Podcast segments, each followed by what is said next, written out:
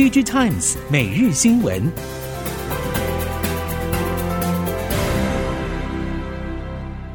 听众朋友们好，欢迎收听 DigiTimes 每日新闻，我是翁方月，现在为您提供今天的科技产业新闻重点。首先带您关心。随着越来越多 IC 产品陆续下修出货需求，原先吃紧的晶圆产能有望出现下滑，陆续腾出一些产能空间。尤其八寸晶圆方面，包括原先较为吃紧的大尺寸显示驱动 IC 以及 CMOS 影像感测器、电源管理 IC 等产品，第三季的出货前景看起来都不太理想。根据了解，电视以及 IT 产品需求全面下滑，面板端纷纷选择减产来引领情况下，业者对于第三季大尺寸显示驱动 IC 市况已经不抱希望，在这样的大环境下，降低投片量是必然的应对措施。PMIC 业者坦言，虽然下半年八寸产能有所松动，但着眼的明年新产能，一方面代工业者转为 PMIC 用的特殊制程需要一些时间，另一方面 PMIC 业者也有调节库存水位的压力，短时间内应该不会过于积极扩大产能规模。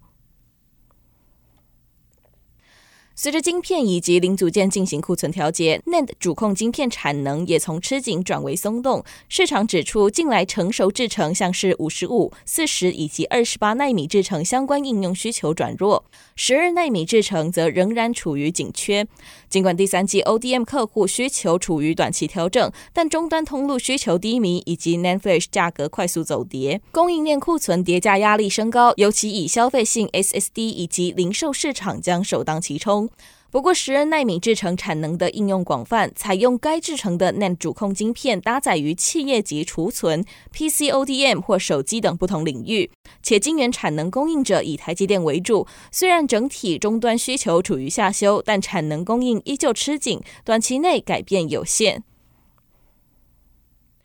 功率半导体将成为未来车绿能时代的关键，第三类半导体更成为系统大厂争抢布局领域。鸿海、台达电等 EMS 电源供应器系统龙头纷纷释出与第三类半导体供应链的公开合作，其中台达电继先前拟成立子公司定基半导体筹备处后，欧系 IDM 龙头英飞凌也与台达电共同宣布，将强化在碳化系和氮化镓元件的后续合作，看好宽能系半导体在高阶伺服器以及电竞电源市场的应用。以台系系统大厂的布局策略来看，不管是鸿海或是台达电，初期还是会先以采购 IDM 龙头产品和合作为主，但后续随着第三类半导体等价格成本下降，普及率有所上升，未来功率半导体的市场仍然非常广大，也相信台系晶片厂也有一片天空，系统龙头也将持续为了确保稳定的料源各自发展进行相关投资。影客数据七号发布报告指出，台湾整体零售市场六月期间销售额呈现年成长百分之八，其中电商平台销售额成长百分之十一，而实体三 C 通路销售额则下跌将近三成，但新客数大幅增加。实体三 C 通路的新客表现最佳者，依序是三创数位、全国电子、顺发三 C 以及灿坤三 C。PC Home 日前发布新闻稿指出，疫情仍然是驱动消费的主因之一，但对比去年同期强烈的民生物资需求，今年上半消费更倾向于商品实用性，高性价比和多功能也成为选购考量因素之一。笔电 ODM 走出中国华东封城阴霾，六月出货弹升，业界评估七月中旬供应链将恢复常态，第三季在订单递延以及下半年新品带动，可望爬升。不过 ODM 却表示，这并不意味着整体市场的回升。通膨以及经济下行风险仍然是最大变数。ODM 指出，目前最大问题并不是半导体缺料，也不是中国疫情，而是客户订单是否会因为通膨以及经济变数而进一步下修。预估第三季仍然会成长，主要因为订单递延与下半年新品铺货需求。然而，这并不意味着产业恢复正向发展。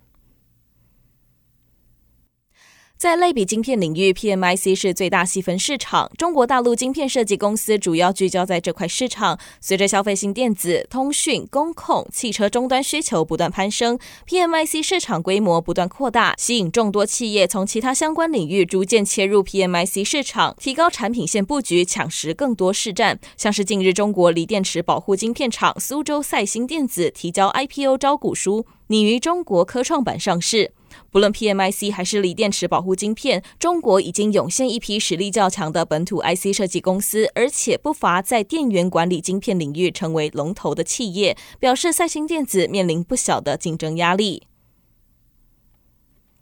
继华虹半导体携手中国大陆大基金二期大手笔注资无锡十二寸厂扩产，以及月星半导体完成人民币四十五亿元融资之后，如今中国又有一家晶圆代工厂展开募资动作。根据上海证券交易所公告，中国绍兴中芯积体电路制造股份有限公司科创板 IPO 申请已经获得受理。根据中芯国际背景的中芯集成，这次募资人民币百亿元的扩产，成为中国科创板创设以来罕见的募资项目，引发业界瞩目。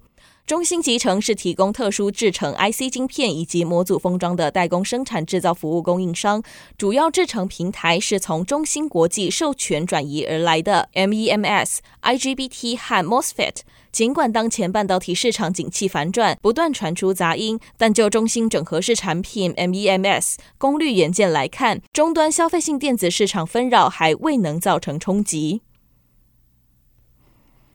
全球经济成长放缓，影响大型国际企业，迫使其缩减生产和业务。随着三星电子宣布缩减越南工厂的生产规模，将影响越南维持出口工业生产成长的努力，并影响越南今年下半的经济成长。根据报道，河内国家大学越南经济与政策研究所副所长直言，经济成长下滑可能演变成衰退，导致作为越南主要贸易伙伴的全球最大经济体去产能以及缩减消费。对越南而言，最大的担忧是通膨压力和全球不确定性，对全球大多数主要市场以及越南带来风险。越南在今年最后几个月仍然面临困难。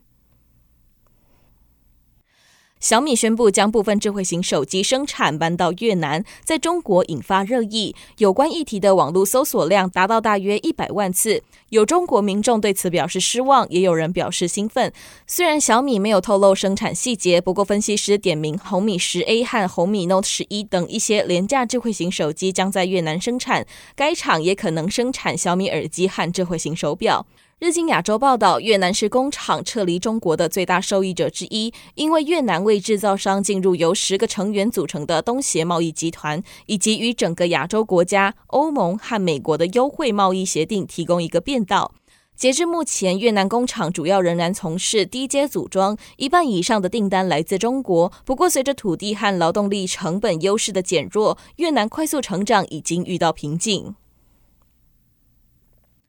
虚拟实境体感装置开发商 Tesla Suit 日前在英国展示了全身体感衣装置。Tesla Suit 体感衣电极分布在使用者的核心肌群、背部、腿部和手部肌肉，在靠近心脏的胸部则没有设置。使用者穿上体感衣时，电极会直接接触肌肤，并随着 VR 行进释放不同强度的电流。整体电流强弱可以依照使用者偏好进行调整。许多消费者可能需要一段时间克服，比如 VR 世界中流弹纷飞击中自己，或是炸弹在脚边爆炸时，身体同时也感受到不同程度冲击的。恐惧，在不久的将来也可能会逐渐普及的 VR 体感衣，确实也像 VR 头戴装置和 VR 眼镜一样，正在带动另一波的 VR 革命。由于使用触觉回馈、全身动态捕捉和生物辨识系统等先进技术，目前这款 Tesla Suit 体感衣的造价也相对高昂，只针对精英运动员训练或有特殊需求的病患治疗所需，少量生产。